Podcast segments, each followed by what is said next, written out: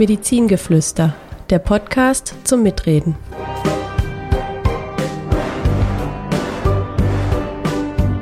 Hallo, liebe Zuhörerinnen und Zuhörer, herzlich willkommen zu unserem Podcast Medizingeflüster.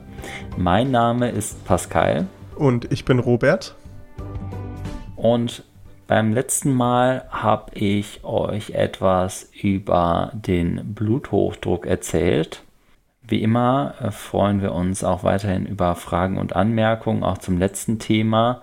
Ähm, schreibt uns einfach, wenn ihr irgendwas wissen wollt oder wenn ihr Anmerkungen habt, Themenwünsche. Das nehmen wir immer gerne auf. Aber heute haben wir noch wieder ein ganz neues Thema, denn Robert hat heute ein Thema vorbereitet und ich bin schon gespannt, um was es heute geht. Ja, vielen Dank für die Einleitung, Pascal. Deine Folge beim letzten Mal war ja sehr informativ, ein großes Thema in einen kurzen Podcast reingequetscht, aber sehr erfolgreich und sehr gut, finde ich.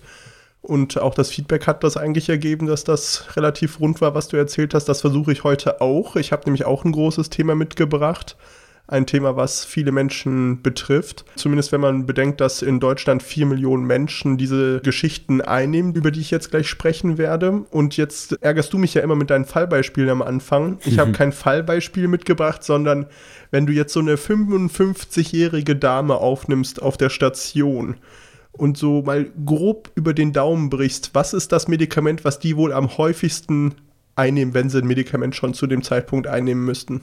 Ist eine Frau über dem 55. Lebensjahr, mit dem Alter zunehmend und mit dem weiblichen Geschlecht assoziiert. Okay. Ich, ich sag mal so, es geht ja heute bestimmt nicht um den Bluthochdruck.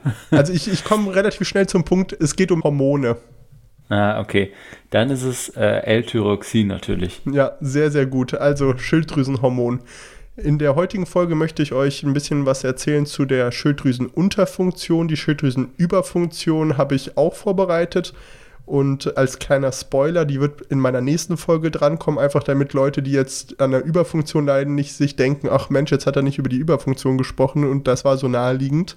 Also das kommt in einer separaten Folge, die dann aber als nächstes erscheint. Und heute spreche ich über die erworbenen, also im Laufe des Lebens aufgetretene Schilddrüsenunterfunktion. Sehr schön, ich bin sehr gespannt. Das kannst du auch sein. Ich habe viele Daten mitgebracht, die man aus dem alltäglichen Leben selbst als Arzt nicht unbedingt weiß. Schilddrüsenhormone erstmal vorweg sind so unser zentrales Hormon des Stoffwechsels und so der Taktgeber im Körper, regulieren eigentlich alles Mögliche. Und jetzt gehen wir erstmal zu den ganz banalen Basics zurück. Schilddrüsenhormone werden aus einer Aminosäure hergestellt, dem Tyrosin, vielleicht hat das schon mal der eine oder andere gehört, und es wird Jod gebraucht, also etwas, was wir zum Beispiel in Fisch aufnehmen, aber auch aus Salzen. Wir waren in Deutschland früher eher Jodmangelgebiet. Die Leute sind alle mit dicken Hals rumgelaufen, weil die Schilddrüse halt versucht hat, äh, durch mehr Gewebe Schilddrüsenhormone zu produzieren, aber mit fehlendem Jod ging das nicht. Und der Körper macht aus diesem Tyrosin zwei Hormone. Das Thyroxin, auch T4 genannt, und das Triodtyronin, T3 genannt. Und um das jetzt einfacher zu halten, werde ich ab jetzt den restlichen Podcast nur noch über T4 und T3 sprechen und die Zahl dahinter steht für die Anzahl der Jodatome, die an diese Struktur gebunden ist, an dieses T sozusagen und sind sehr wichtig für die biologische Aktivität. Ein weiterer wichtiger biochemischer Punkt ist die Thyreoperoxidase. An dem Ende Ase kann man immer Enzyme erkennen in der Medizin. Das wird TPO abgekürzt und das werde ich ab jetzt auch so nennen, denn das ist für die Schilddrüsenunterfunktion sehr wichtig, für die häufigste Form, die Hashimoto-Thyreoiditis. Und da erzähle ich aber gleich was zu.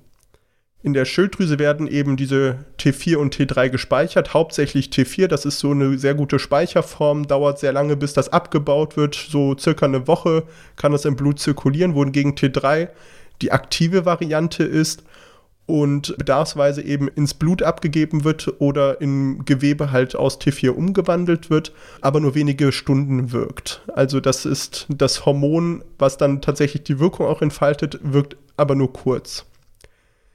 Der Körper hat die Möglichkeit, sich T4 in den Zielgeweben, wo es halt wirken soll, umzuwandeln, dadurch, dass es halt eins dieser Jodatome von dem T4 abspaltet zu T3 das Enzym, was dabei eine Rolle spielt, ist die Deiodase, ist aber eigentlich nicht besonders wichtig, sich zu merken, ist einfach nur nice to know. dass T3 die biologisch aktive Form dann ist und in den Geweben eben ihre Wirkung entfaltet, habe ich bereits beschrieben. Und die einzelnen Wirkungen würde ich euch gleich nochmal näher bringen. Vorweg ganz kurz zum Transport. Wenn ihr in euren Laboren guckt, die ihr so im Krankenhaus oder beim Hausarzt abgenommen bekommt, dann seht ihr häufig, dass dort FT3 oder FT4 steht. Also da ist so ein kleines F vorgeschrieben. Und das steht für Freies. Und das ist auch tatsächlich der Anteil des Hormons, der eine Wirkung entfalten kann. Denn nur 0,3 Prozent des T4s und T3s sind frei vorliegend. Der Rest ist an Proteine gebunden und kann gar nicht richtig wirken. Das heißt, das sind die beiden wichtigen. Also das FT3, FT4. Jetzt hatte ich euch ja versprochen, was zur Wirkung zu sagen und das habe ich so ein bisschen sortiert nach den verschiedenen Organen, wo es seine Wirkung entfaltet. Und ich erzähle euch jetzt so ein bisschen, wie der Regelfall sein sollte. Man kann sich das aber so ein bisschen merken, weil davon kann man auch sich die Nebenwirkungen dann später ableiten, wenn man zu viel oder zu wenig von dem Hormon hat. Ich fange an beim Herzen.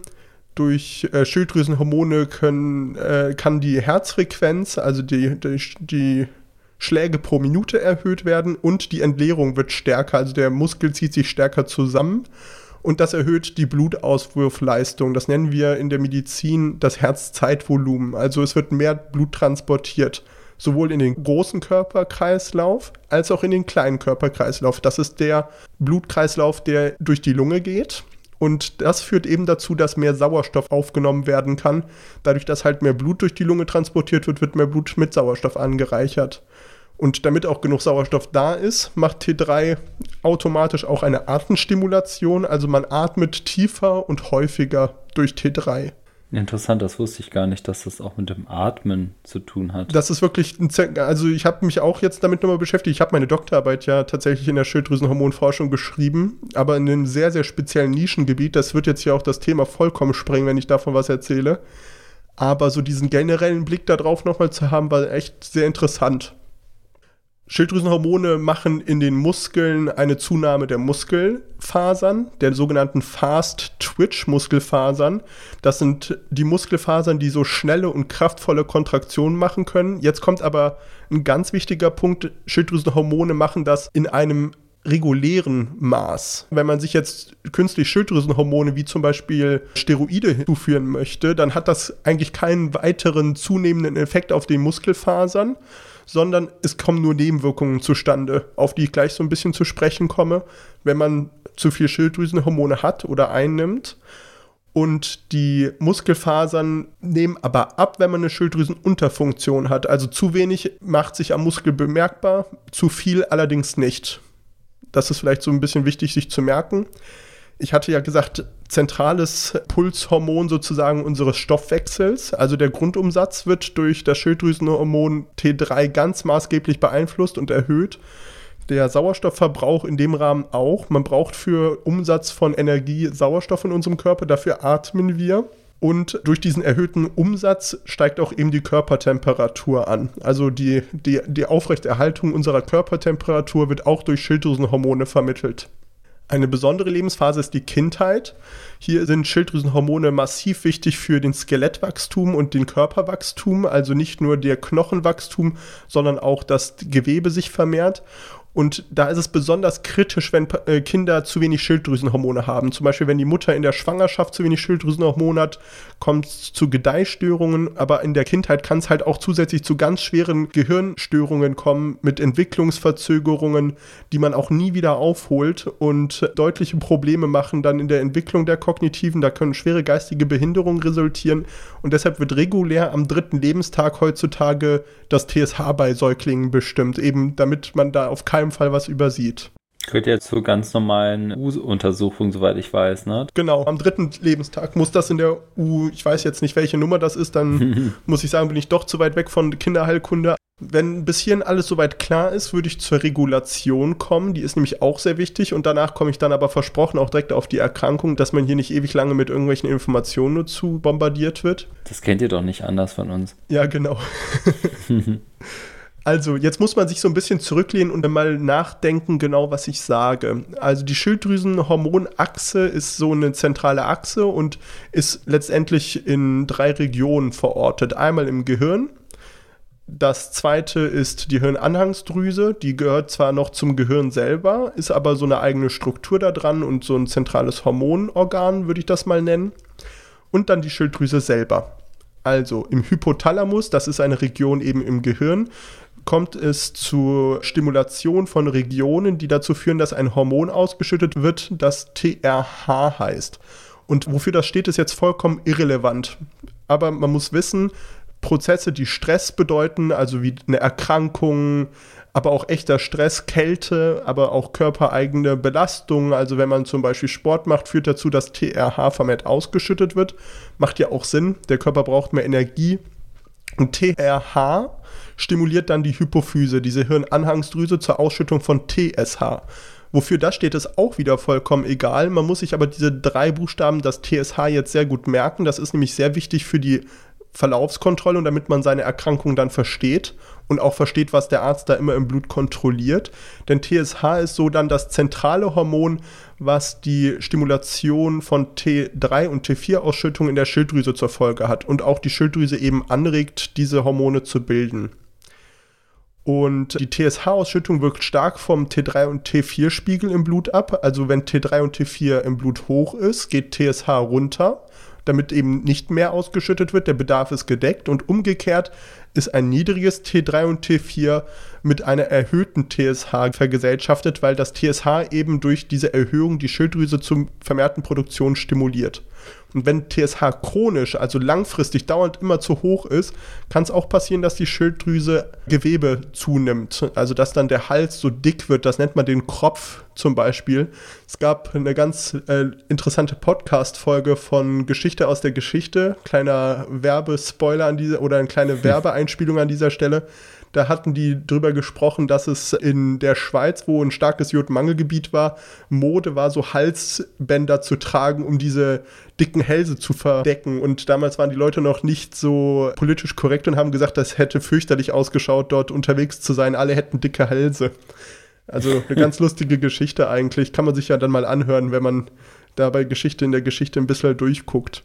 Gut, der Körper, ich hatte jetzt diesen Mechanismus zwischen TSH und T3 und T4 so ein bisschen erklärt. Und wichtig ist es noch zu wissen, dass die TSH-Ausschüttung durch manche Medikamente gestört sein kann. Also wenn wir Patienten Cortison über längere Zeit geben, geht TSH runter. Und dann gehen auch die T3 und T4 runter. Das ist so eine Sonderkonstellation. Aber auch zum Beispiel Dopamin, was wir im Rahmen von Parkinson-Erkrankungen geben, kann das TSH erniedrigen. Und es gibt aber auch noch andere Medikamente, die da interagieren. Das ist dann eher das, was der Arzt wissen muss. Aber Cortisol und Dopamin sind so die beiden Medikamente, finde ich, die wichtig zu merken sind, weil die werden viel gegeben. Soweit jetzt erstmal zum Normalfall und jetzt würde ich zu den Erkrankungen kommen. Gibt es ein bisschen irgendwie was, was zu ergänzen wäre, Pascal? Hättest du noch was zu ergänzen, zu erklären? Bisher finde ich es sehr ausführlich. Ich kann jetzt kaum was ergänzen. Finde ich eigentlich ähm, sehr interessant. Ich lausche dir aktuell nur Okay, ich hoffe, ich bin dass aber es auch nicht, nicht zu. der Hormonspezialist. Ja, aber ich äh, hoffe, dass ich es nicht zu detailliert erkläre und nicht mit zu vielen Fachwörtern. Dann unterbrich mich gerne und weis mich darauf hin, dass ich das anders erklären soll nochmal. Nee, alles gut. Ich, verste also ich verstehe es. Wunderbar. Ja, das hätte mich auch gewundert, wenn nicht. aber es müssen auch unsere Zuhörer verstehen. Gut, komme ich zu den Erkrankungen, unterscheidet man zwei große Gruppen, die Schilddrüsenüberfunktion und die Schilddrüsenunterfunktion, definiert durch zu viele Hormone oder zu wenig Hormone. Häufigkeitsunterschiede gibt es so ein bisschen zwischen den Erkrankungen, die sind aber nicht wichtig zu wissen. Wichtig ist es zu wissen, dass Frauen vier bis fünfmal häufiger betroffen sind von dieser Erkrankung das sieht man auch ja häufig, dass halt wirklich die Patienten die Schilddrüsenhormone einnehmen. Da wundert man sich fast mal, wenn man einen Mann dazwischen hat. Und es gibt eine starke genetische Komponente. Also wenn eure Eltern oder besonders halt die Mütter diese Erkrankung zum Beispiel hatten oder haben und ihr selber so Symptome habt, auf die ich jetzt gleich komme, dann kann man ja auch mal besonders hingucken auf die Schilddrüse. Und wo ich jetzt von Symptomen spreche, gehe ich erstmal auf die Schilddrüsenüberfunktion ein. Die halte ich jetzt bewusst knapp, weil darauf komme ich, wie gesagt, in einer eigenen Folge. Ich hatte gesagt, es gibt einen Einfluss aufs Herz mit vermehrtem Auswurf. Das heißt, Herzrasen kann auftreten. Man kann so ein unruhiges Gefühl in der Brust entwickeln. Der Stoffwechsel wird ja hochgefahren, das heißt, ein Gewichtsverlust kann auftreten, trotz vermehrter Kalorienzufuhr. Das ist aber meistens sehr, sehr unangenehm, weil die Patienten viele Nebenwirkungen haben von diesen vielen Schilddrüsenhormonen. Also es gibt nämlich so einen Trend, dass Schilddrüsenhormone als Appetitzykler eingenommen werden, beziehungsweise eher als, ähm, ja, damit man besser fressen kann, um das mal so zu sagen. Hm. Das ist aber vollkommen fehlgeleitet. Also hohe Schilddrüsenhormonkonzentrationen machen zum Beispiel auch Osteoporose. Das, glaube ich, ist nicht der richtige Preis, den man bezahlen sollte, um abzunehmen. Da gibt es medikamentöse Hilfen, die deutlich sinnvoller einzusetzen sind. Die Patienten können, wie gesagt, so ein Unruhegefühl hinter der Brust bekommen. Das kann auch so ein unruhiges Gefühl und Nervosität des ganzen Körpers sogar werden. Die Patienten können so zittrige Finger bekommen, die schlafen meistens sehr schlecht. Diese innere Unruhe kann auch als eine psychiatrische Erkrankung fehlgedeutet werden. Durch diesen erhöhten Stoffwechsel kommt es auch zu einer leicht erhöhten Temperatur und die Patienten schwitzen auch ganz gerne. Der Patient mit Schilddrüsenunterfunktion hat hingegen eher so trockene Haut, blasse Haut. Die sind nicht so aufgekratzt, sondern eher müde, lethargisch, kommen nicht aus dem Quark. Die können teilweise so ein pseudodepressives Syndrom aufweisen, also dass die so wirken, als hätten sie eine Depression und dann gleicht man das aus und zack wird es besser. Die können aber auch so Gedächtnisstörungen haben. Besonders alte Patienten können so eine Pseudodemenz haben, dass man denkt, die sind doch dement und dann gleicht man die Schilddrüsenhormone aus und zack ist es besser. Deswegen gehört ja auch äh, das TSH, also die Schilddrüsenhormone, zur Standardabklärung bei Demenz tatsächlich. Ja, und äh, unbedingt wichtig. Ich habe jetzt eine Patientin in der Psychiatrie aktuell, die ich selber behandelt habe. Die ist bei Aufnahme eingewiesen worden mit einem Alkoholfolgeschaden des Gehirns als Verdachtsdiagnose. Letztendlich hatte die einfach katastrophale Schilddrüsenwerte mit einer Unterfunktion des Grauens. Und die haben wir jetzt über drei Wochen langsam mit Schilddrüsenhormonen substituiert und zack, die läuft jetzt hier wieder rum und ist unterwegs ja, und es ist rausgekommen, die seit einigen Monaten inzwischen ohne Alkohol eigentlich unterwegs, sodass das einfach überhaupt nicht gepasst hat. Man hat sich die Diagnose draußen nur versucht, etwas leicht zu machen. Ja, Gewichtszunahme und äh, Verstopfungen sind so Symptome, die da auftreten können.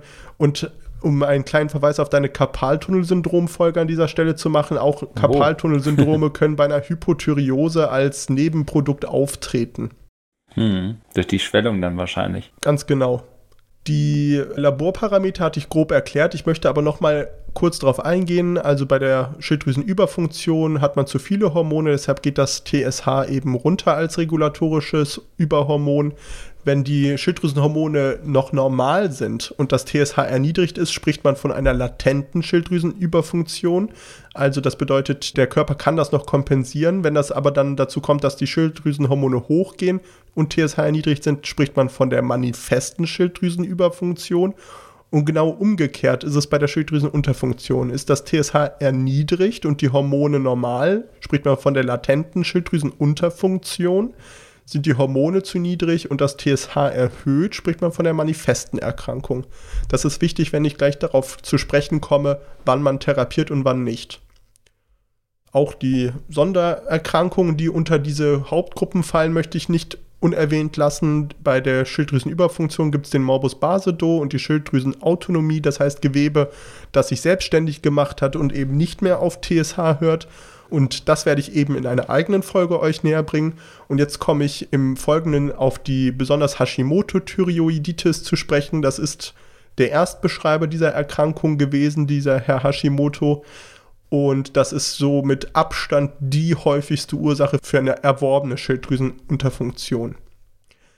Ich hatte ja gesagt, Frauen sind häufiger betroffen und von der Schilddrüsenunterfunktion sind das besonders diejenigen, die dann ab dem 50. Lebensjahr und das nimmt dann auch zu, es gibt verschiedene Ursachen. In deiner Folge über den Bluthochdruck hatten wir die Begriffe primär, sekundär und tertiär erklärt, mhm. beziehungsweise primär und sekundär. Jetzt kommt ein neuer Begriff hinzu, das tertiär. Ich erinnere noch mal kurz, primär, diese Veränderung, die wir da messen, ist selber eine Erkrankung. Sekundär, die Veränderung, die wir messen, ist im Rahmen einer anderen Erkrankung. Und jetzt kommt der kleine Wurm, den man sich da jetzt im Kopf denken muss. Bei der tertiären Erkrankung ist eine Krankheit, die eine andere Erkrankung zur Folge hat, die wiederum die Erkrankung, die wir aufnehmen sozusagen, zur Folge hat, dann die Ursache. Und um es ganz kurz zu halten, für Tertiär gibt es nur eine Ursache, nämlich diese hypothalamische Störung von TRH, also dass das nicht richtig gebildet wird. Damit ist auch genug zu dem Thema gesagt. Bei der sekundären Form gibt es den TSH-Mangel, zum Beispiel weil die Hypophyse kaputt ist im Rahmen von einem Infarkt oder weil man eine Blutung hatte. Da gibt es verschiedenste Ursachen. Da ist das TSH da niedrig und die Hormone auch niedrig. Damit ist auch genug zu dem Thema gesagt. Und jetzt komme ich zu der großen Gruppe der primären Schilddrüsenunterfunktionen. Da gibt es so im Grunde genommen drei große Gruppen, die darunter fallen. Einmal ein Mangel an den äh, Ausgangsstoffen, also Jod, aber auch Selen, da komme ich gleich nochmal drauf zu sprechen, aber auch zum Beispiel, wenn man sich schlecht ernährt, an dem Tyrosin. Dann gibt es die große Gruppe der Autoimmungenesen, also die Hashimoto. Das heißt, der Körper greift die Schilddrüse äh, versehentlich falsch an und macht die kaputt und das führt dann dazu, dass man kein Hormon mehr bildet, weil das Gewebe weg ist. Hierauf werde ich dann gleich den Schwerpunkt legen auf diesen Mechanismus. Es kann aber auch Iatrogen eine Ursache sein. Und Iatrogen sagen wir Mediziner, wenn wir von außen irgendwie eingreifen und dadurch einen Schilddrüsenhormonmangel hervorrufen. Also generell iatrogene Verletzungen ist, wenn der Arzt irgendwo reinschneidet. Einfach mal als Beispiel gesagt. Und iatrogene Ursachen für eine Schilddrüsenunterfunktion sind zum Beispiel eine Operation an der Schilddrüse, dass man die rausmacht oder wenn man so eine Überfunktion therapieren möchte, kann es auch kommen, dass man so radioaktives Material gibt und das die Schilddrüse dann zerstört, also eine Radiotherapie. Und als letzten Punkt habe ich euch noch Medikamente als Ursache der Schilddrüsenunterfunktion mitgebracht. Ich hatte ja oben schon so ein bisschen die Auswirkungen von Dopamin und Cortisol auf TSH erzählt. Und jetzt möchte ich aber auf zwei Medikamente kommen, die mir sehr wichtig sind, weil man da einfach selber als Patient auch dann aufpassen muss, dass man regelmäßig zum Arzt geht. Und das eine Medikament ist Amiodaron. Das ist ein Medikament, was man bei Herzstolpern gibt, um das wieder in den Takt zu bringen. Und 5 bis 15 Prozent dieser Patienten entwickeln im Verlaufe der Therapie mit Amiodaron eine Schilddrüsenunterfunktion. Und besonders gefährdet sind Patienten in Jod-Überversorgungsgebieten. Und jetzt denkt man sich so, hä, Jod brauche ich doch, warum ist jetzt das ein Problem? Und das ist ziemlich logisch zu erklären. Der Grund ist nämlich, der Körper bzw. die Schilddrüse kann nur 5 Milligramm Jod am Tag verstoffwechseln. Und alles darüber hinaus führt dazu, dass die Schilddrüse vorsichtshalber komplett dicht macht, bevor es zu viel Jod aufnimmt. Das ist dann dieses sogenannte Jod-Plumbering nennt man das. Also gilt hier, mehr ist nicht gleich besser. Und eine Tablette Amiodaron, die hat so 200 Milligramm Wirkstoff, enthält 75 Milligramm Jod, wovon der Körper so 10 Prozent dann verwerten kann, sodass mit einer Tablette Amiodaron man schon 7,5 Milligramm Jod aufnimmt. Und das ist ja, wie gesagt, schon deutlich über diesen 5 Gramm, die ich erwähnt habe.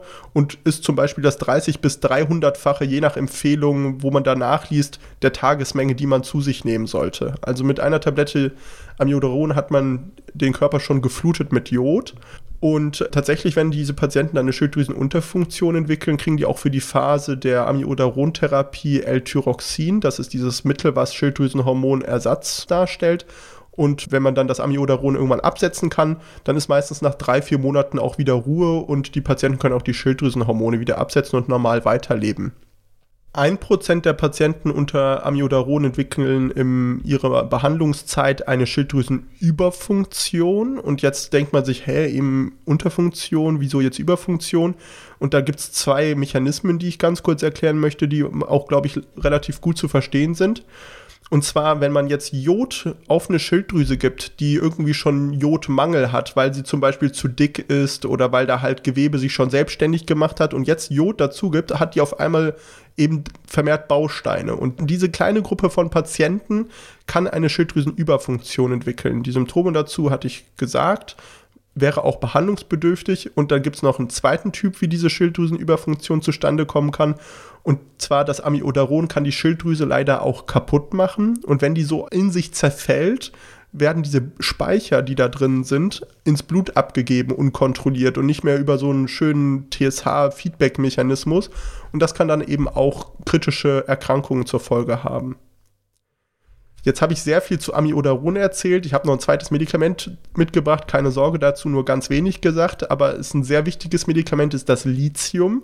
Das haben wir jetzt in der Psychiatrie, habe ich da auch vermehrt Kontakt mit. Ich wusste selber gar nicht, was für ein tolles Medikament das ist. Das hilft wahnsinnig gut bei ähm, Patienten, die manisch sind, also das Gegenteil von einer Depression, die äh, sehr so aktiv sind, sich nicht bremsen lassen, Kaufrausch haben, die aber auch dazu neigen, in diesen Phasen sich umzubringen.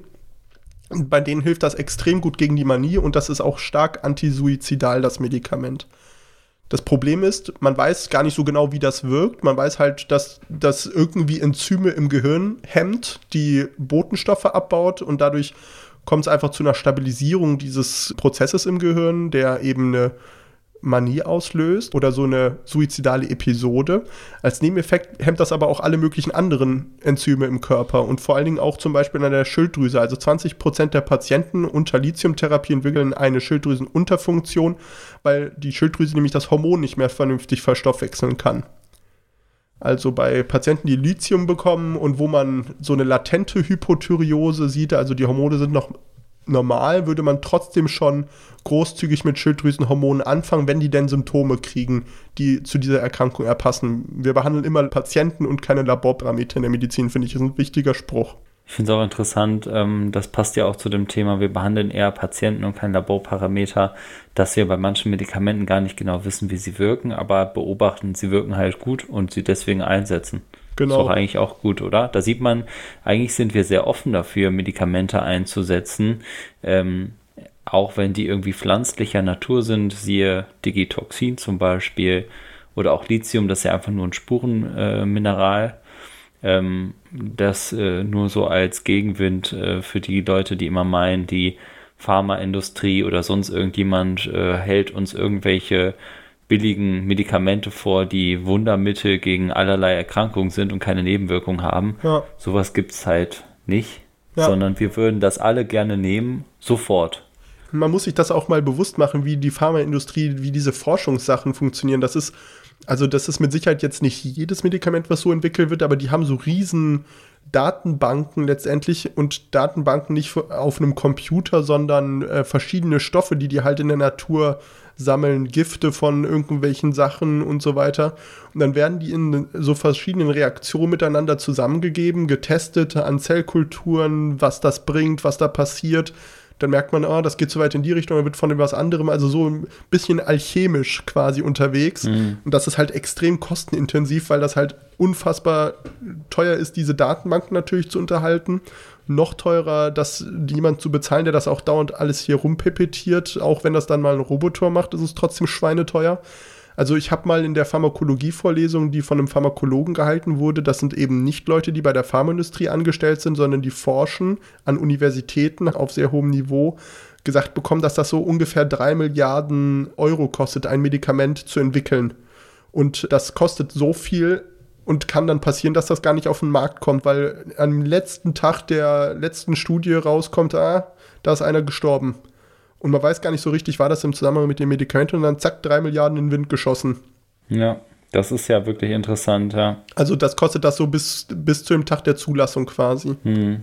Gut, zurück zu meinem Thema. Ich hatte die Symptome von der Schilddrüsenunterfunktion ja schon ähm, euch erzählt und möchte noch mal kurz, weil es mir sehr wichtig ist, sagen, dass halt eben so eine geistige Ermüdbarkeit bis hin zu depressiven Symptomen und auch so Pseudodemenzen halt eben im Rahmen von der Schilddrüsenunterfunktion auftreten können. Das heißt besonders alte Patienten, die vergesslich werden, aber auch junge Patienten, die so untypisch irgendwie einer Depression auf einmal ohne klaren Auslöser erkranken. Da muss man einmal besonders auf die Schilddrüse gucken, wo, was eigentlich standardmäßig dazukommt. Dann habe ich noch ein Zeichen gefunden in der Recherche, nämlich so ausgedünnte Augenbrauen, dass die so nach außen gehend sehr licht werden, nenne ich das mal. Das nennt man das Hertoge-Zeichen. Das kann mhm. ein Zeichen sein für eine Schilddrüsenunterfunktion, ist auch Zeichen für andere, also für eine Atopie. Das heißt, dass man dazu neigt, so Autoimmunerkrankungen zu haben. Zum Beispiel eine doppelte Lidfalte ist auch ein Zeichen für Atopie, aber jetzt nicht unbedingt für eine Schilddrüsenunterfunktion. Aber dieses Hertoge-Zeichen ist eben typisch wohl für Schilddrüsenunterfunktionen, wollte ich erwähnt haben. Die Patienten können schlecht auslösbare Reflexe haben, weil eben das ganze Nervensystem nicht so gut arbeitet ohne Schilddrüsenhormone. Macht ja Sinn, wenn ich so dieses Ermüdete vorher erwähne. Das wirkt sich tatsächlich auch messbar auf Reflexe aus. Und ein ganz, ganz wichtiger Punkt sind Zyklusstörungen in der Gynäkologie. Also, dass Patienten, äh, die unter einer Schilddrüsenunterfunktion leiden, die zu wenig T3 und T4 haben, ja eben vermehrt TRH oben im Hypothalamus ausschütten, hatte ich erzählt. Und das Nebenprodukt davon ist eben, dass auch ein anderes Hormon, nicht nur das TSH erhöht wird, sondern auch das Prolaktin. Und jetzt wird es sehr kompliziert, aber ich finde es trotzdem auch gut einmal zu nennen. Man kann sich natürlich einfach nur merken, äh, Zyklusstörungen und die Fruchtbarkeit werden beeinflusst. Aber dieses erhöhte Prolaktin führt auch dazu, dass ein anderes regulatorisches Hormon, nämlich das GNRH, das ist das Oberhormon für die Ausschüttung von Sexualhormonen, nicht mehr vernünftig ausgeschüttet wird. Und das kann so bei 20 Prozent der Patienten, die so eine unklare Menopause entwickeln, also diese Amenorrhoen nennt man das, dass da halt keine Zyklen mehr entstehen. Das kann bei 20 Prozent der Frauen an zu viel Prolaktin liegen und die Schilddrüsenunterfunktion ist dann die Ursache. Ne, das ist dann mhm. quasi eine Sekund- oder vielleicht sogar eine tertiäre Ursache für eine Unfruchtbarkeit. Ne, das ist das, was ich jetzt mal andersrum gedacht habe, eben erklärt hatte. Sehr weit weggeguckt, wenn man dann die Schilddrüse therapiert, sind die Leute wieder fruchtbar oder können wieder fruchtbar werden. Das ist nur einer von vielen Gründen natürlich. Klar, ja. Ein letztes Symptom, was ich erzählen möchte, ist das generalisierte Myxödem. Das ist so eine teigige Verschwellung von besonders so dem ganzen Körper eigentlich, aber besonders so Regionen, wo die Haut sehr dünn ist und wenig Gewebe drunter ist, wie zum Beispiel unter den Augen oder an den Handgelenken, Handrücken, die Finger, dass die so wabbelig aufgetrieben sind. Und das sind Zucker und Proteine unter der Haut, die sich da ablagern, die sogenannten Hyalurone. Und die werden halt im Abbau gestört, weil Schilddrüsenhormone, wie gesagt, ja den ganzen Stoffwechsel anschmeißen und der ist dann vermindert und dadurch lagern sie sich da ab. Und das ist an der Haut natürlich ätzend und sieht blöd aus, aber kann auch gefährlich werden, weil das nämlich auch an den inneren Organen passiert, besonders auch am Herzen und kann dann zu so einer Herzschwäche führen, wie du das ja auch in deinem letzten Podcast zum Thema Bluthochdruck erklärt hast. Also das Herz wird aufgeschwemmt mit so galertiger Masse zwischen den Muskelzellen und dann kann das nicht mehr vernünftig kontrahieren. Das ist tatsächlich auch wirklich gefährlich irgendwann, so eine Schilddrüsenunterfunktion. Ne? Genau, immer wenn man die Sachen halt ignoriert, zu lange schleifen lässt, dann gibt es halt auch richtig Probleme. Diese teigigen Aufschwellungen gibt es auch bei der Schilddrüsenüberfunktion, um euch jetzt richtig zu verwirren. Das hat dann einen anderen Mechanismus und man kann sich so ein bisschen merken, wenn das nur am Schienenbein auftritt, diese teigige Verschwellung, dann spricht das eher für die Schilddrüsenüberfunktion, wenn das überall am Körper ist, für die Schilddrüsenunterfunktion. Weißt du zufällig noch, wie das Myxödem am Unterschenkel heißt? Das war so eine Kreuzfrage, falls du dich erinnerst. Ja, IMPP. ich erinnere mich auch. ähm, ähm, ja, das äh, prätibiales Myxödem doch einfach oder hat das einen Eigennamen? Nee, das ist genau richtig. Also da merkt man mal ah, wieder, okay. wenn man so zurückblickt auf sein Studium, da bleibt vom Kreuzen ja auch noch was hängen. Sehr gut. ich nähere mich so langsam dem Kernthema unseres Podcasts, nämlich der Diagnostik und Therapie. Darauf wollen wir ja immer hinaus, denn das soll euch so ein bisschen weiterhelfen, für euch dann auch was mitzunehmen hier raus neben dem Wissen, was ja auch relevant ist, aber besonders die Therapie dürfte für euch relevant sein und so ein paar Tipps dann noch zum Ende.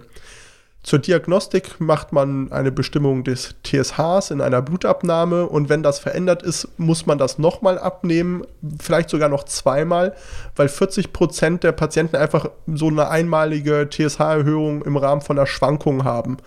Das muss wirklich wiederholt zu niedrig oder zu hoch sein. Und wenn das TSH aber normal ist, ist das ziemlich sicher, dass man weder eine Schilddrüsenüberfunktion oder Unterfunktion hat, weil das gibt es zum Beispiel nicht, dass die Schilddrüse mal an einem Tag dann doch wieder normal reguliert ist. Normalerweise bei einer echten Schilddrüsenüber- oder Unterfunktion ist das TSH immer krankhaft verändert. Wenn man dann nachgewiesen hat, dass das TSH in diesem Fall natürlich jetzt zu hoch ist, also die Schilddrüsenunterfunktion nachgewiesen wurde, hat man im nächsten Schritt die Möglichkeit zu gucken, warum. Und das ist eben wichtig, um diese Hashimoto-Thyreoiditis zu erkennen. Und da bestimmt man Schilddrüsen-Autoantikörper. Also man kennt die Strukturen, die da angegriffen werden. Und jetzt wird nochmal dieses TPO, dieses Enzym, was ich vorhin erwähnt hatte, wichtig. Denn dagegen sind Autoantikörper nachweisbar. Also TPO-Antikörper, so stehen die dann auch meistens im Labor. Und dann gibt es noch Thyroglobulin-Antikörper. Thyroglobulin ist die Speicherform von Schilddrüsenhormonen und ebenfalls dann Thyroglobulin-Antikörper eben nachweisbar bei der Hashimoto-Thyreoiditis, die die häufigste Ursache für eine Schilddrüsenunterfunktion in Deutschland ist. Es gehört eigentlich auch immer eine metabolische Abklärung dazu. Das heißt, dass man den Stoffwechsel links und rechts von den Schilddrüsenhormonen sich anschaut. Das heißt, Fettstoffwechselstörungen, aber auch Zuckererkrankungen sollte man nicht übersehen, denn wo eine Autoimmunerkrankung ist, ist die zweite meistens nicht weit. Das ist ein Spruch, den mir mal meine Professorin in der Universität in der Vorlesung gesagt mhm. hatte, Frau Professor Führer-Sakel. Den Spruch werde ich niemals vergessen. Und Diabetes Typ 2 ist auch nicht selten eben eine Autoimmunerkrankung, wo man halt genau hinschauen muss. Wenn die Patienten bekannte Diabetiker sind und wir die Erstdiagnose einer Schilddrüsenunterfunktion stellen, ist es wichtig, dass man dann, wenn man dann anfängt, diese Schilddrüsenhormone künstlich zuzuführen, ganz regelmäßige Blutzuckerkontrollen macht. Denn T3, hatte ich ja gesagt, erhöht den Stoffwechsel, den Umsatz von Zuckern und führt in der Konsequenz zu einem verminderten Insulinbedarf, sodass die Patienten gefährdet sind, Hypoglykämien, also Zuckermangel zu erleiden und das kann lebensgefährlich werden. Jetzt habe ich ja schon viel von Therapie gesprochen, deshalb komme ich jetzt auch zu diesem Punkt. Man kann einfach definitiv sagen, manifeste Schilddrüsenunterfunktion werden immer dauerhaft therapiert, wenn die Ursache halt eine Hashimoto ist, die wird nämlich nicht wieder weggehen. Also die kriegen ab dem Tag der Diagnose dauerhaft für das restliche Leben Schilddrüsenhormone zugeführt. Auf die Dosierung komme ich gleich ein bisschen zu sprechen. Komplizierter wird das beim latenten Stadium, also wo die Hormone noch normal sind und der TSH-Wert aber erhöht ist. Da konnte in Studien in der Vergangenheit gezeigt werden, dass die Substitution von Schilddrüsenhormonen bei Patienten, die dieses latente Stadium haben, wahrscheinlich keinen Effekt auf die Mangelsymptome hat. Also es ist eher wahrscheinlich, dass man sich die Nebenwirkungen von Schilddrüsenhormonen einkauft, ohne dass man einen echten Nutzen hat. Und es gibt ganz ausgewählte Settings, wo das aber doch notwendig wird. Und jetzt könnt ihr bei euch im Labor dann mal gucken, wenn ihr so gehört habt, da, da war mal was verändert, weil meine Hormone waren normal, aber da also dieser TSH-Wert war anders. Und dann könnt ihr gucken, da gibt es diesen TSH-Wert und wenn der kleiner als 10 Milliunits pro Liter, also M groß U Schrägstrich Liter, den Wert lasse ich jetzt ab jetzt auch weg, aber damit ihr wisst, welche Einheiten das sind, über die ich spreche, ob das mit eurem Laborbefund überhaupt übereinstimmt, weil das kann unterschiedlich gemessen werden. Aber wenn dieser TSH-Wert kleiner als 10 ist, sagt man generell, macht man keine Therapie. Außer man hat einen ausgeprägten Kinderwunsch. Denn latente Hypothyreose, Schilddrüsenunterfunktion, ist eine mögliche Ursache von Infertilität. Ein weiterer Ausnahmebefund zwischen zwei, die jetzt noch kommen, ist eine bestehende Schwangerschaft. Da ist nämlich das Ziel TSH während der gesamten Schwangerschaft 0,5 bis 2. Sonst würde man Schilddrüsenhormone geben, eben damit der Embryo sich normal entwickeln kann. Da kann es nämlich, wie gesagt, zu Gedeihstörungen kommen, die auch teilweise irreversibel sind, wenn die Mutter die ganze Schwangerschaft durch ohne Schilddrüsenhormone rumläuft. Deshalb gibt es auch diese Vorsorgeuntersuchungen, eben deshalb gibt es den Mutterpass und deshalb sollte man halt auch regelmäßig zum Frauenarzt gehen in der Schwangerschaft wenn der TSH größer als 6 ist und dann in der Abklärung eben diese TPO-Antikörper nachweist, würde man auch schon Schilddrüsenhormone geben, denn man weiß, dass die Patienten im Verlauf auf jeden Fall ein manifestes Stadium erreichen werden und da möchte man den Übergang nicht verpassen. Ne, dass die Patienten gar nicht erst besonders viele Symptome entwickeln müssen und dass man das nicht verpasst, weil das kontrolliert man nicht gerade jeden Monat, diesen Wert. Wichtig ist es immer, dass beim Kinderwunsch und auch bei diesen TPO-Antikörpern eine Symptomverbesserung zu vermessen sein sollte. Sonst sollte man die Therapie eher wieder beenden, weil man sonst eher Nebenwirkungen einkauft, als dass man einen positiven Effekt hat. Anders ist das, wenn man eine latente Hypothyreose hat und der TSH-Wert über 10 ist, also der Körper muss schon stark kompensieren um noch die Schilddrüse am Laufen zu halten und das System am Laufen zu halten. Und da würde man bei Patienten unter dem 70. Lebensjahr therapieren. Also da würde man den Schilddrüsenhormone geben, weil das senkt nachweisbar das Risiko für Arteriosklerose, was wir jetzt ja auch schon häufig in anderen Podcast-Folgen erwähnt haben, und eben das Risiko für Herzfunktionsstörungen, also Herzinsuffizienz. Hm. Patienten, die älter als 70 sind, würde man nur therapieren, wenn sie ein sehr hohes Gefäßrisiko haben, also wenn die dazu neigen würden, in den nächsten Jahren einen Herzinfarkt zu bekommen oder einen Schlaganfall. Das ist dann so Arzt ermessen, ob er das therapieren möchte. Oder wenn die sehr starke Beschwerden des Schilddrüsenhormonmangels haben, dass die einfach höhere Dosen brauchen, die in diesem Normbereich gar nicht abgebildet sind. Gegen, dagegen sprechen würde halt, ähm, wenn die Patienten über dem 70. Lebensjahr besonders krank sind oder schon viele andere Medikamente nehmen, weil das Problem ist, Schilddrüsenhormone interagieren mit extrem vielen anderen Medikamenten, setzen die Wirkung rauf, runter. Das ist, ähm, das, das will man eigentlich gar nicht unbedingt haben. So diese Kombination Schilddrüsenhormone mit vielen anderen Medikamenten, weil das eher dazu führt, dass die Patienten früher sterben, als dass denen das was bringt. Wie es halt so oft ist, ne? Wenn euer Arzt sich dazu entschieden hat, keine Therapie bei euch einzuleiten, aber gesagt hat, wir müssen das im Auge behalten, bedeutet das äh, nach der Leitlinienempfehlung, dass man in den ersten zwei Jahren halbjährliche Kontrollen des, äh, der Schilddrüsenhormone macht und wenn dann alles stabil bleibt, das auf jährliche Kontrollen streckt, aber nicht seltener. Also es sollte jährlich weiter kontrolliert werden, weil man aus Erfahrung weiß, dass irgendwann doch was passieren wird wahrscheinlich. Vielleicht sagst du das ja auch nachher noch was dazu, aber ähm, trotzdem, das habe ich schon ein paar Mal gehört. So dieser Vorwurf, der Arzt hat nicht genau nachgeguckt, weil der TSH war normal und dann hat man gesagt, so ja, dann wird es wahrscheinlich keine äh, Schilddrüsenerkrankung sein, die die Symptome dann verursacht beim jeweiligen Patienten. Und da habe ich schon ein paar Mal so diesen Vorwurf gehört, ja, aber es gibt doch diese T3, T4-Werte, die du auch eben angesprochen hast, die kann man ja auch kontrollieren. Muss man das machen? wenn man irgendwie erstmal den Verdacht hat oder reicht dann auch der TSH-Wert?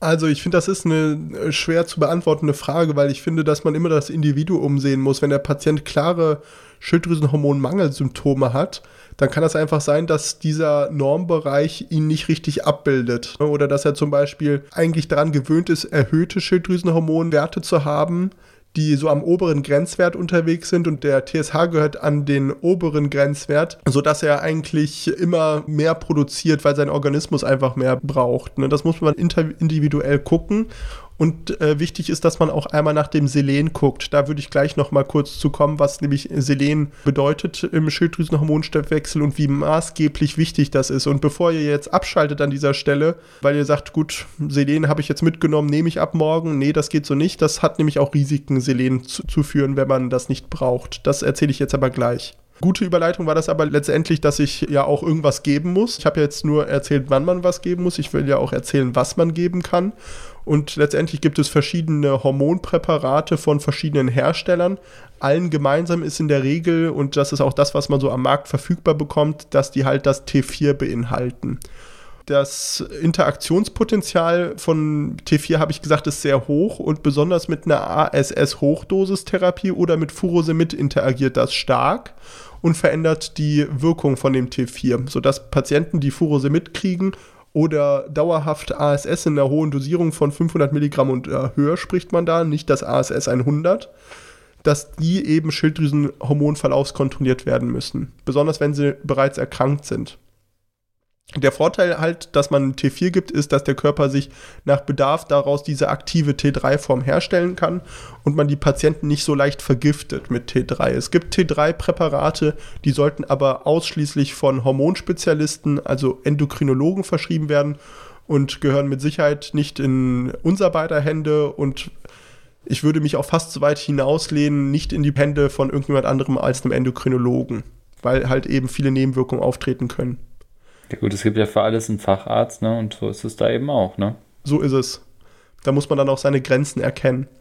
Genau. Wie gesagt, habe ich ja gesagt, dass der Körper sich dieses T4 in T3 umwandeln kann und dann kann es halt dazu kommen, dass das T4 am oberen Normbereich ist und das T3 am unteren Normbereich. Und dann fällt auf, hm, bei meinem Nachbarn ist das gar nicht so weit auseinander, funktioniert das bei mir nicht richtig. Das hängt tatsächlich davon ab, wie das Hormon hergestellt wurde. Es gibt künstlich hergestellte Hormone, da liegt das T4 und T3 weiter auseinander. Und dann gibt es natürliche Schilddrüsenhormonquellen, die werden in der Regel aus dem Schwein synthetisiert. Und die Patienten haben meistens sehr nah aneinander liegende T4 und T3-Spiegel, sodass man da zum Beispiel, wenn der Patient schon relativ viel Hormon kriegt und der T3-Wert aber am unteren Grenzbereich rumkratzt, dass man dann zum Beispiel auf so ein Präparat umstellen kann. Lange galt es, ich weiß nicht, ob du das auch noch so kennst, ich habe es auf jeden Fall so noch gelernt, äh, dass man Schilddrüsenhormonpräparate untereinander nicht austauschen soll.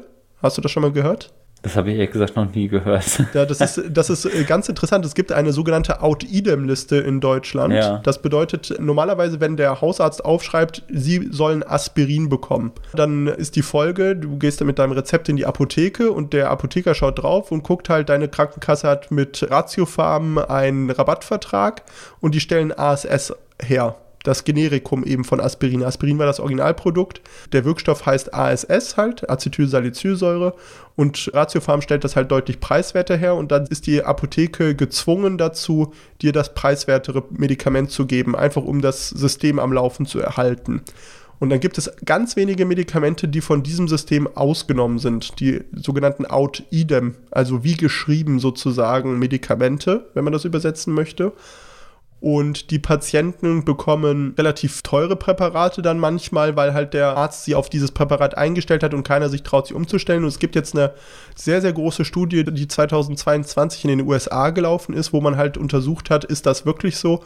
Und rausgekommen ist, nein. Also man kann die Präparate gut untereinander austauschen und die haben äh, mehrere tausend, ich glaube zweieinhalbtausend Patienten in der Gruppe wo sie die Medikamente belassen haben, geführt und 2500 Patienten circa in der Gruppe, wo sie das Medikament umgestellt haben und die Gruppe, die auf dem gleichen Medikament geblieben ist, hat häufiger Schilddrüsenfunktionsstörungen entwickelt im Verlauf. Also dass da die Dosis auf einmal nicht mehr gestimmt hat.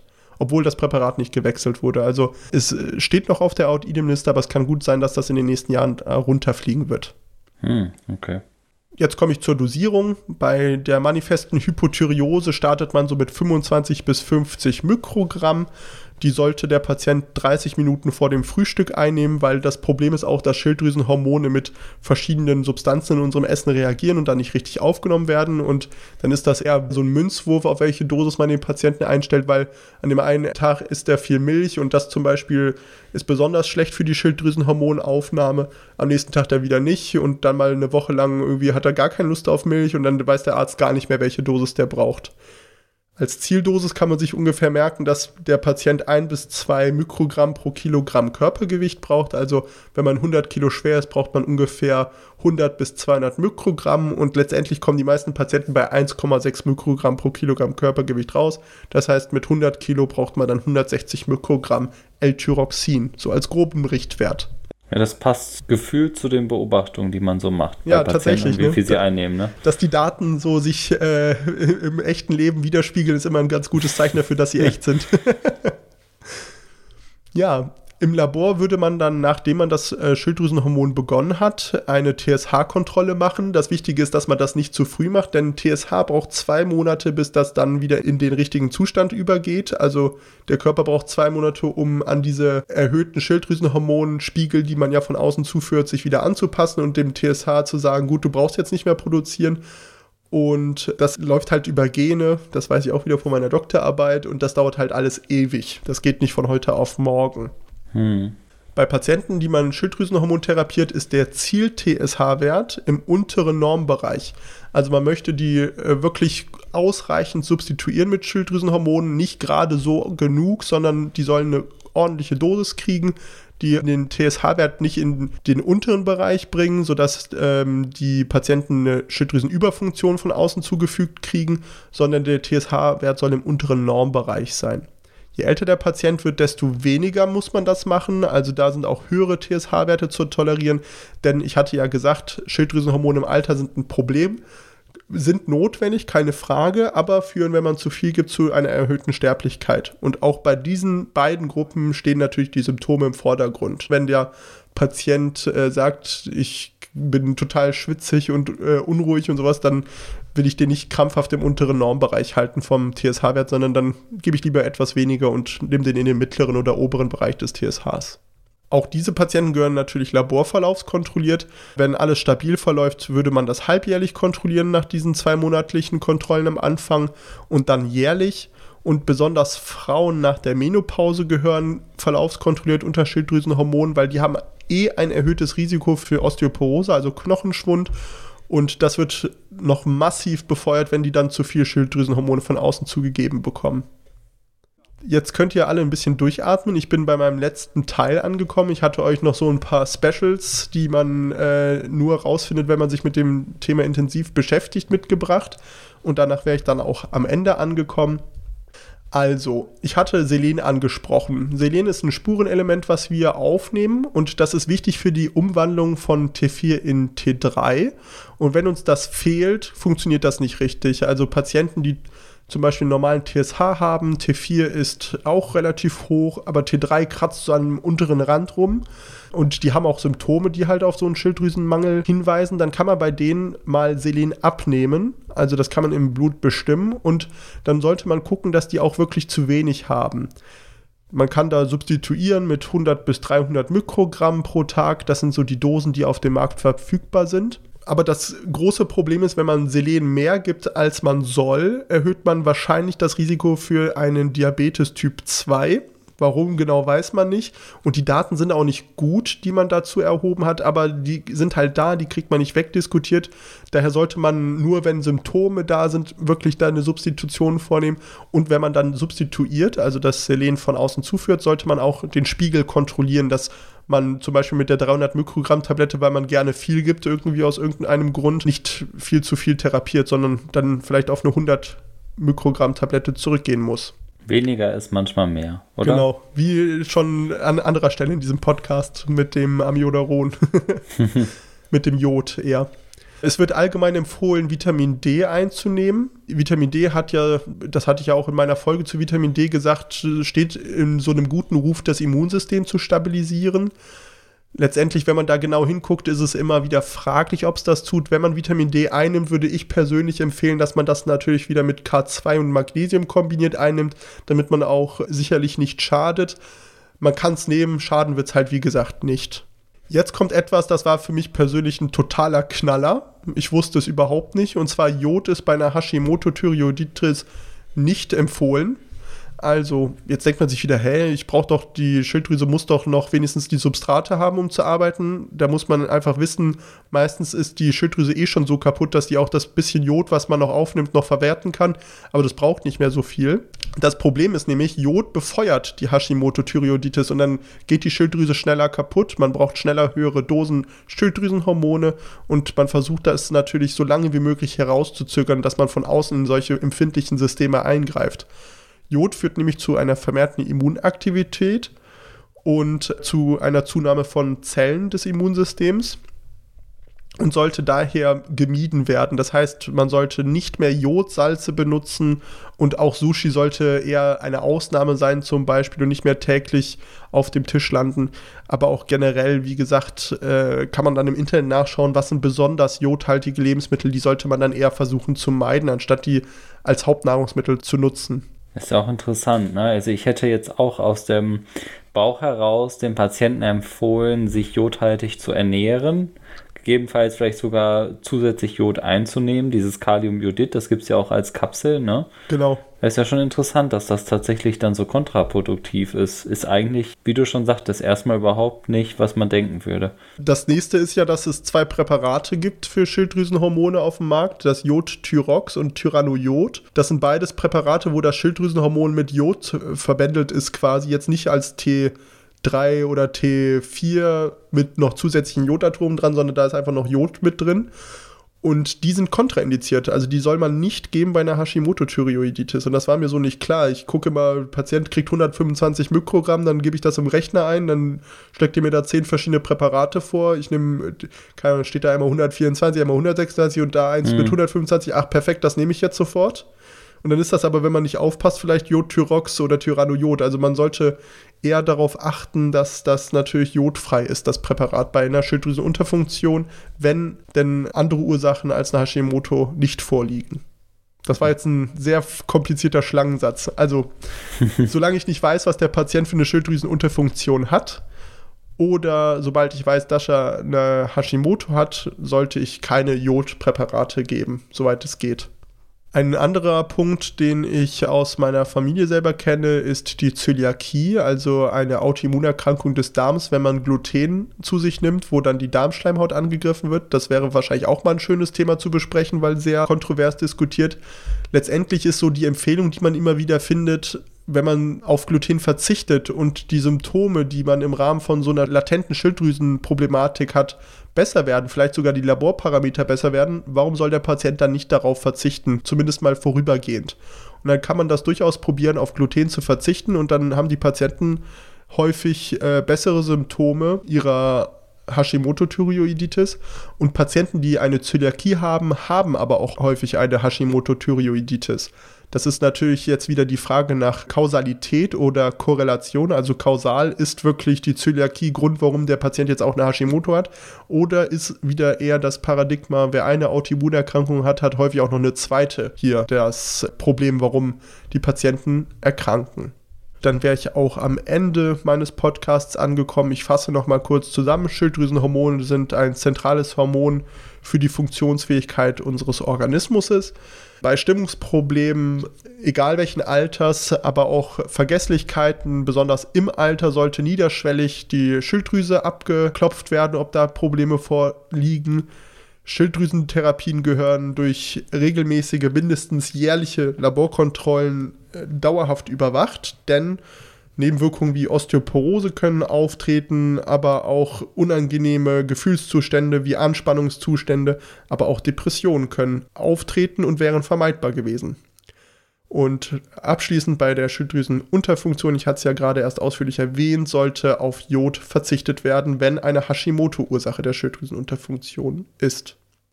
Die Folge ist zwar etwas länger geworden, aber ich denke, bei so einem komplexen und wichtigen Thema, was so viele Menschen betrifft, ist es einfach wichtig, lieber ein bisschen vollständiger zu sprechen. Wenn es dann einem zu langweilig ist, kann man ja ein bisschen vorspulen. Und ansonsten freuen wir uns, euch dann nächste Woche wieder als Zuhörer begrüßen zu dürfen. Wir würden uns sehr freuen über Feedback zu der Folge. Stellt uns gerne Fragen, falls ihr welche habt, auf den diversen Plattformen, wo wir zu finden sind. Besonders gut interagieren kann man natürlich auf Instagram oder Facebook. Und ansonsten würden wir uns bedanken fürs Zuhören und bis nächste Woche. Tschüss. Tschüss.